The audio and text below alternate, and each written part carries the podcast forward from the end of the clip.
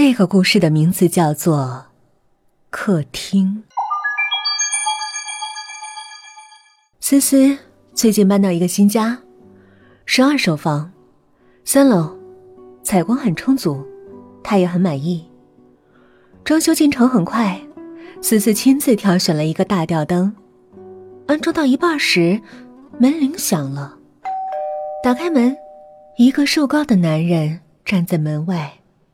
他笑笑说：“你好，我是住你客厅上面的，请问可不可以装修客厅的时候不要在晚上装修啊？”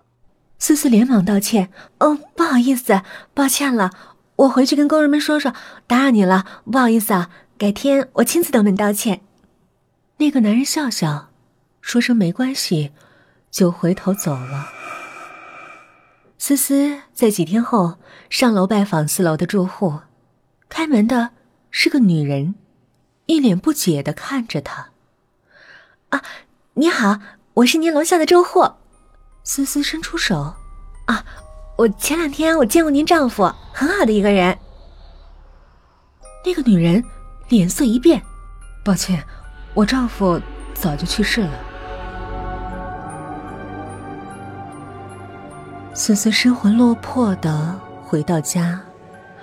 抬头看着那个客厅里的大吊灯，脸色变得惨白。